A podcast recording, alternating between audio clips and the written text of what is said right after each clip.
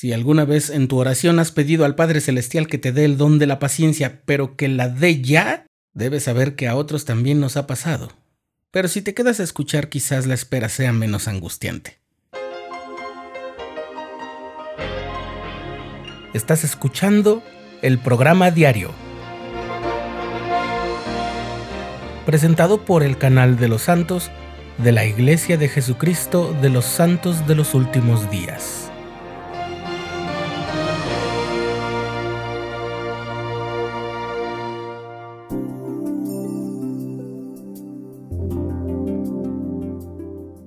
Entre todas las virtudes que nos acercan a nuestro Padre Celestial y nos hacen ser más como Cristo, no hay una manifestación más nuclear y necesaria que la paciencia de nuestro amor por Dios y por nuestro prójimo, o sea, de lo que nos impulsa a guardar los mandamientos y a servir a los demás.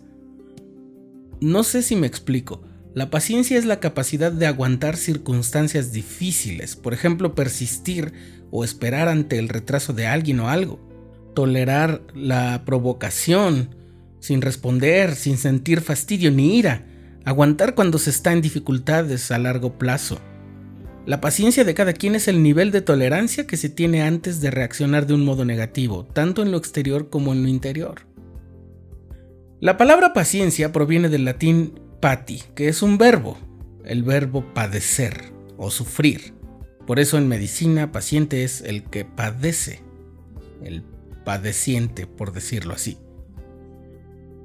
Bueno, pero ¿por qué nos ponemos así de catastróficos? ¿A quién le va a gustar escuchar que tiene que desarrollar la virtud de permitir que le pasen cosas sin reaccionar o que la vida le pase por encima sin enojarse ni protestar? Ajá, aquí es donde el asunto se pone interesante. En segundo Nefi 2, el profeta Ley explica que la expiación faculta a todas las personas para actuar por sí mismos y no para que se actúe sobre ellos. Entonces, ¿dónde entra la paciencia si tenemos el poder para actuar y no estamos para que se actúe sobre nosotros? Es una buena pregunta, pero ¿alcanzaste a notar el tono de impaciencia en esa pregunta? Y sin embargo, tiene respuesta y es muy sencilla. Si siembras semillas en tierra adecuada, las cuidas y las nutres, lo más seguro es que llegues a tener una planta e incluso un árbol. Pero para ese resultado debe pasar algún tiempo. Tienes el poder de decidir que vas a cultivar una planta, de escoger cuál planta cultivar, quizás de elegir en qué parte de tu jardín ponerla. Lo que no puedes es hacer que el resultado llegue de un día para otro.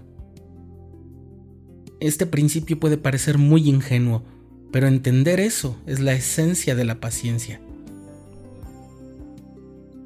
Cuando estudiaba la preparatoria, el director de la orquesta en la que yo tocaba y que hoy sigue siendo un amigo muy querido, me compartió esta enseñanza. Él me dijo, si quieres preparar algo de comer, pero solo tienes jitomates, o en algunos lugares les conocen como tomates rojos, cebolla y chile o pimientos picantes, ¿qué haces? A lo que yo le contesté, bueno, solo se puede hacer una salsa. Exacto, dijo él. Si solo tienes esos ingredientes, no puedes hacer albóndigas de carne o caldo de pollo. Pero lo más importante es que todavía puedes hacer algo con lo que tienes, aunque solo sea una salsa. Es curioso, lo que él trataba de enseñarme era que a pesar de que se habían ido algunos integrantes muy talentosos de la orquesta, aún así podíamos tocar piezas en arreglos para orquestas juveniles y podíamos hacerlo muy bien. Pero todo ello tenía también que ver con la paciencia. Ser paciente con los demás también es fundamental. Creo que no hay una mayor manifestación del amor que la longanimidad y la paciencia. La palabra longanimidad significa poseer un alma amplia, larga, que no se agota rápidamente. Por eso el Señor le dijo a Pedro que debía perdonar 70 veces 7. La falta de paciencia entre las personas es causante de graves problemas y peligros. Podemos lastimar verbalmente a quienes hacen algo que nos irrita hay casos de lesiones de gravedad o incluso muertes causadas por repentinas reacciones violentas que se evitarían si se ejerciera una mayor paciencia. El presidente Gordon B. Hinckley advirtió en repetidas ocasiones sobre los peligros de la ira incontenible. Él dijo que a veces, ante la menor provocación, estallamos en un berrinche que puede dejar grandes secuelas y marcar nuestra vida de manera negativa para siempre. ¿Cómo desarrollar la paciencia si es tan necesaria, pero si está tan escasa y es tan urgente? Un investigador, un sociólogo de nombre Malcolm Gladwell, se hizo famoso por descubrir mediante observación y estudios que si pasas 10.000 horas practicando algo deliberadamente, te volverás un experto en ello.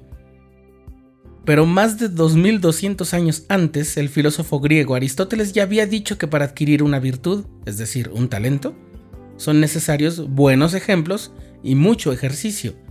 Por eso aquí están cinco cosas que te ayudarán a desarrollar paciencia. Primero, lee las escrituras buscando ejemplos de hombres y mujeres que ejercen la paciencia. A veces se hacen lecturas buscando palabras clave como Cristo o perdón, en esta ocasión busca ejemplos de paciencia. Por supuesto te vas a encontrar con ejemplos como el de Job, pero también debes incluir la vida del Salvador. Segundo, cuando sepas de un ejemplo tanto de la paciencia como de la impaciencia que ocurren a tu alrededor, analízalo.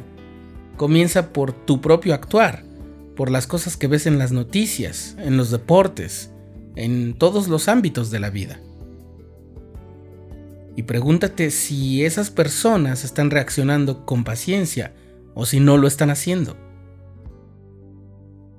Un tercer consejo es que hagas una lista, digamos tu top 5 o tus 5 personas o personajes que mejor ejemplifican o demuestran cómo ser pacientes y dedica tiempo a aprender más sobre ellos. Pueden ser personajes de cualquier índole, pero trata de que al menos tres de ellos sean personas reales. Cuarto, ya que tenemos buenos ejemplos, ahora viene el ejercicio. La perseverancia es una manifestación inequívoca de la paciencia. Hacer lo mismo durante muchos días, muchas semanas, meses, años, sin ver aparentemente el resultado de nuestras acciones, eso es paciencia. En realidad sí se están generando grandes cambios. El Señor dijo en Doctrina y Convenios que de las cosas pequeñas proceden las grandes, y también nos dice que no debemos cansarnos de hacer lo bueno. ¿Qué tal si todos los días oras pidiendo que el don de la paciencia se desarrolle en tu alma? Si lo haces con sinceridad y sin fallar, el resultado llegará en un momento en el que casi ni siquiera lo esperas. Pero el quinto consejo dice así, decide por anticipado que tu respuesta ante cualquier situación adversa o irritante no será negativa y que tratarás a todas las personas con longanimidad. Puedes comenzar en este momento poniéndote la meta de acabar el día siendo paciente, longánime y amoroso con los miembros de tu familia, con las personas con las que vives.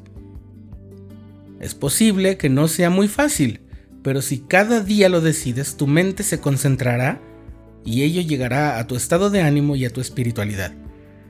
Y con la oración reforzarás esa voluntad de mejorar y de desarrollar la paciencia. Por último, no caigas en la trampa de creer que se te ha engañado. El plan de nuestro Padre Celestial sí se trata de la felicidad, pero hay que recorrer el camino, pagar el precio. El apóstol Pablo escribió a los hebreos. Por tanto, nosotros también, teniendo en derredor nuestro tan grande nube de testigos, Despojémonos de todo peso y del pecado que nos asedia y corramos con paciencia la carrera que tenemos por delante.